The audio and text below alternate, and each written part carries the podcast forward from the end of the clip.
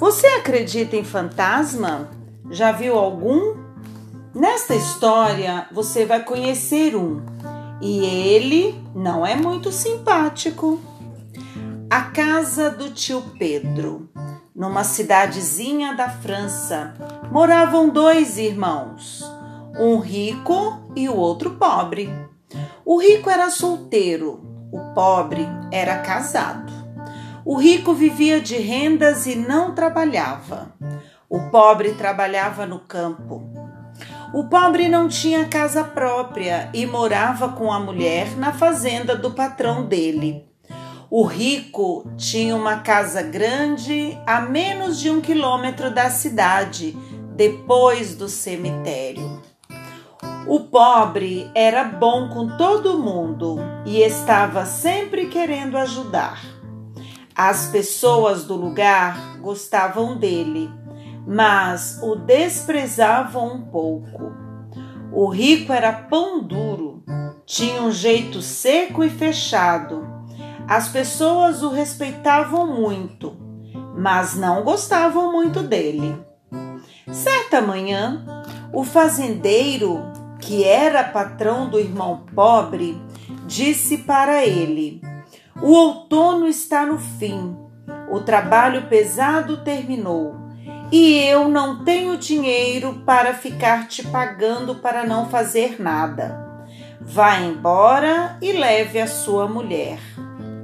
O que fazer? Para onde ir? O pobre pegou a mulher e foi para a casa do irmão rico. O patrão mandou a gente embora, disse ele, e nós não temos um teto para passar o inverno. Será que você pode nos dar abrigo até o próximo verão? O rico torceu o nariz. Queria era ficar sozinho e sossegado dentro do casarão dele. Mas também não podia deixar o irmão na rua. Então ele respondeu: Tudo bem, Podem ficar. Vocês vão dormir no quarto, lá em cima, e eu vou dormir na sala, aqui embaixo. Mas prestem atenção. Tem uma condição. O que é? Vocês não vão sair depois do jantar e terão que ir para a cama no máximo até às nove horas. Combinado, disse o pobre. No mesmo dia, ele se instalou com a mulher no quarto de cima. Durante três meses eles foram vivendo. A mulher do pobre cozinhava enquanto o marido passava o dia pela cidade à procura de algum trabalhinho. Enquanto isso, o rico não fazia nada, ficava o tempo todo mergulhado em pensamentos. Eles faziam as refeições juntos e depois do jantar, assim que a cozinha estivesse arrumada, a mulher e o pobre se despediam do rico e subiam para o quarto. O rico ficava acordado na sala no andar de baixo, onde o lampião brilhava até tarde da noite. O que será que ele fica fazendo lá sozinho até tão tarde? perguntava a mulher do pobre. E o pobre respondia: Ele está na casa dele, pode fazer o que bem entender. Mas a mulher queria saber. Uma noite, por volta das onze horas, ela desceu as escadas bem devagarzinho, descalça e no escuro. A porta da sala estava entreaberta. A mulher se aproximou e viu o cunhado sentado à mesa com uma caixinha de ferro na frente dele. De dentro da caixinha, é, ele ia tirando moedas de ouro e empilhando uma em cima da outra. A mulher voltou para o quarto e disse ao marido: Eu sei o que seu irmão fica fazendo. O que é? Ele fica contando ouro. E o que que tem? Afinal, ouro é dele. Passou dezembro, passou janeiro. Certa manhã, por volta de meados de fevereiro, a mulher desceu para acender o fogo e fazer o café. O rico ainda estava deitado. Ela chegou perto da cama e viu que o cunhado estava morto. Ele tinha morrido de repente durante a noite. Quando o pobre soube, ficou sinceramente triste. Apesar das diferenças de caráter, os dois irmãos se amavam e se estimavam. Ainda de manhã, o casal foi ao cartório. Como o rico não tinha filhos, deixou todos os bens para o pobre, que, portanto, não era mais pobre. Naquela mesma tarde, o marido e a mulher examinaram a casa detalhadamente.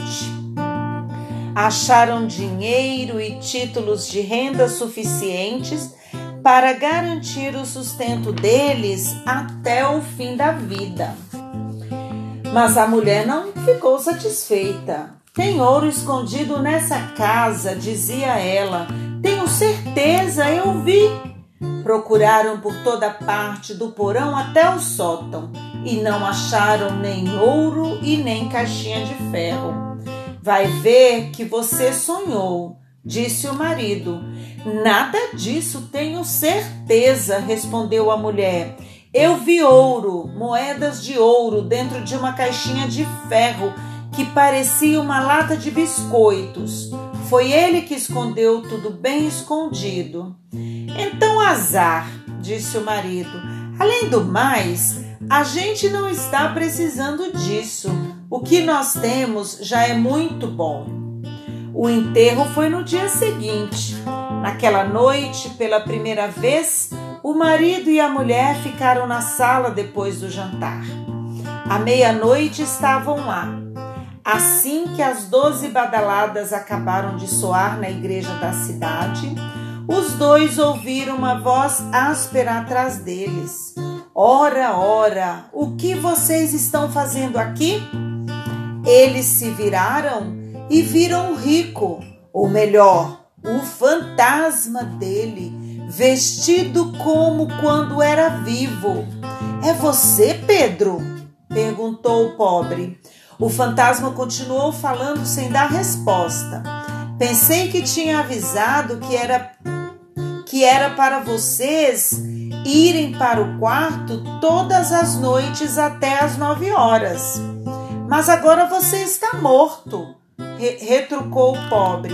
O que foi que você disse? Perguntou o fantasma com uma voz terrível. Que você está morto. Que história é essa? Pois é, você está morto, disse a mulher sem rodeios. Não lembra, não? Seu enterro foi hoje de manhã. O fantasma ficou furioso. Isso é tudo invenção de vocês para poder me roubar. É assim que vocês agradecem a minha hospedagem? Não acredito numa palavra dessa história. Vamos, já para a cama. Os dois subiram para o quarto meio encabulados. O marido tirou a roupa e se deitou.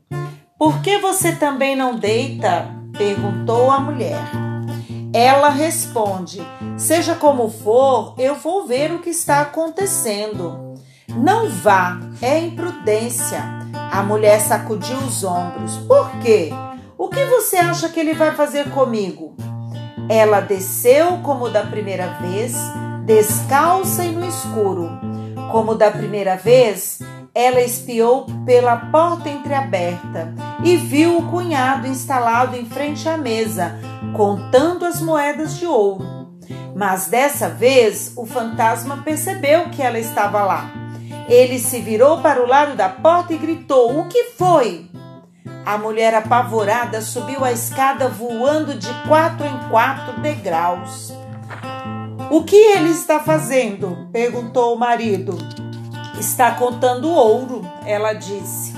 No dia seguinte, foram procurar o padre da cidade para perguntar o que era aquilo. Depois de escutar a história com a maior atenção, o padre disse: é muito raro, mas acontece.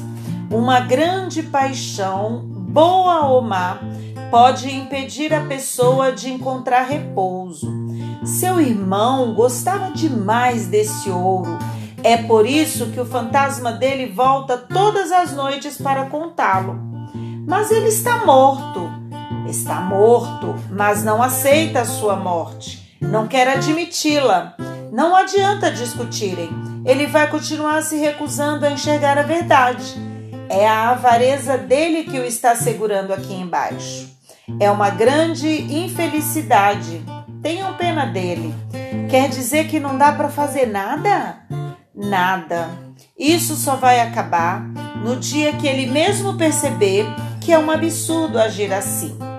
Nesse dia ele estará livre, mas pode levar séculos. O homem e a mulher não existiram. Afinal, eles não podiam se queixar, pois tinham ficado com o dinheiro e os títulos do defunto. Compraram algumas terras, uma casinha onde foram morar e viveram sem passar necessidades. O homem trabalhando na terra e a mulher cuidando da casa. Naquela primavera tiveram um filho. Um ano depois, uma filha. As duas crianças cresceram, aprenderam a andar e a falar. Depois de cinco ou seis anos, entraram na escola. Todos os domingos, à tarde, os dois irmãos iam passear e a mãe avisava: não vão para os lados do cemitério e principalmente não entrem na casa do tio Pedro para ele não se zangar. Mas uma tarde as crianças foram pegas de surpresa por uma tempestade. Quando estavam bem do outro lado do cemitério, parecia uma chuva forte e as trovoadas iam demorar para passar, pois o céu estava escuro e pesado. Vamos entrar nessa casa, disse a menina. O menino tinha reconhecido a casa do tio Pedro e ficou em dúvida. Mas a cidade estava muito longe e ele teve medo que a irmã pegasse um resfriado. Então, achou que tio Pedro não ia se recusar a lhes, lhes dar abrigo, por mais rabugento que fosse. Os dois entraram na sala e encontraram uma cama que parecia que não era arrumada há anos. Eles se despiram e penduraram suas roupas ensopadas nas costas das cadeiras. Depois, deitaram no sequinho e dormiram. Estavam dormindo há horas, quando foram despertados por uma voz que parecia um grunhido. O que vocês estão fazendo aqui? Desculpe, disse o menino. Nós entramos para fugir da chuva. Não era para demorar, mas nós adormecemos sem querer. Isso eu estou vendo. Em primeiro lugar, quem são vocês? Como se chamam? O menino falou o nome e o sobrenome dele e da irmã. O fantasma levantou a sobrancelha. Então quer dizer que vocês são meus sobrinhos? É isso mesmo, tio. Agora eu estou entendendo. Foi meu irmão que mandou vocês aqui para me espionar. Vai ver que foi até para me roubar. Não é nada disso, tio, juro. Pelo contrário, meus pais sempre dizem para a gente não entrar na sua casa. A culpa foi minha. Seus pais dizem, é? Por que dizem isso? Por acaso sou algum monstro? Bom, vai ver que é para não incomodar o Senhor. Ora, imagine, eu sei muito bem por que eles dizem isso. É para vocês ficarem com medo de mim. É isso. Eles querem me passar por morto para tomarem o meu ouro. E que ouro? Aqui não tem ouro nenhum. O que eu ia fazer com ouro? Mas eu não estou morto, não mesmo. Enquanto eu estiver aqui, eles não vão me pegar um tostão. Aliás, eu não tenho mesmo nenhum tostão. Não tenho nada, só estas quatro paredes, só isso. Diga isso ao seu pai, entendeu? Entendi, tio. O que é que vocês ainda estão esperando? Vistam-se e sumam, os dois.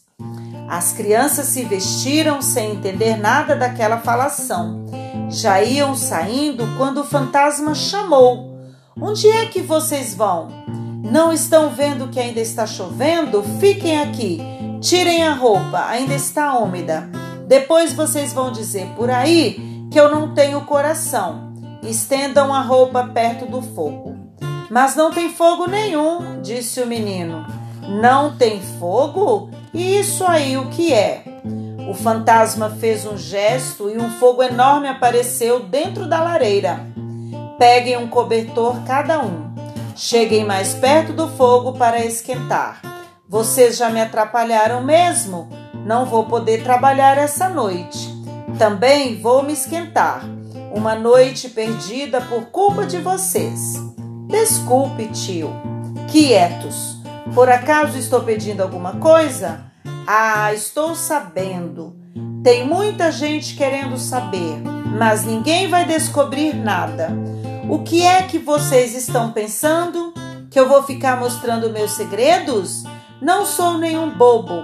E além do mais, não tem segredo nenhum. Aqui só tem essas quatro paredes. Só isso, nada mais. Os três estavam sentados diante do fogo. Cada uma das crianças tinha se embrulhado em um cobertor e o velho estava resmungando, mais para ele mesmo do que para os sobrinhos. Depois de algum tempo, embalado pelo calorzinho gostoso e pelos resmungos do tio Pedro, o menino dormiu na cadeira. Acordou com uma gargalhada. Era a irmãzinha dele que estava rindo. O garoto abriu os olhos e ficou espantado com o que viu. O tio Pedro também tinha adormecido e a menina quis subir no colo dele. Como o fantasma era impalpável, ela atravessou o corpo dele e estava sentada dentro do tio Pedro. Era isso que ela estava rindo. Então o menino ficou com medo, não por ver que o tio Pedro era impalpável. Ele é assim mesmo e pronto. Mas ele ficou com medo do tio Pedro se zangar e achar que aquilo era falta de respeito. Desculpe, o garoto disse, foi só brincadeira dela. Mas o tio Pedro nem ouviu. Também tinha acabado de acordar, com a maior cara de tonto estava olhando a menina sentada dentro da barriga dele, rindo e se balançando com os pezinhos descalços. Quer dizer então que era verdade, murmurou ele. Era verdade mesmo. Então ele olhou para o menino e perguntou muito sério: Você também está achando graça? Não, tio. Está com medo? Não, tio. O tio Pedro mordeu os lábios, depois deu um sorriso malvado e perguntou: Você sabe que eu sou um fantasma? Não, tio. Todo mundo ficou quieto. O fantasma ficou pensativo. De repente, ele se levantou e disse: Esperem um pouco que eu já volto. Quando ele saiu, a menina tinha ficado sozinha na poltrona. Começou a chorar de medo. O garoto pegou a irmã no colo. Depois de uns cinco minutos, o fantasma voltou trazendo uma caixinha de ferro. Pôs a caixinha em cima da mesa e disse: Amanhã de manhã, levem isso para seus pais. Agora, tratem de dormir e até logo. As crianças deitaram e dormiram.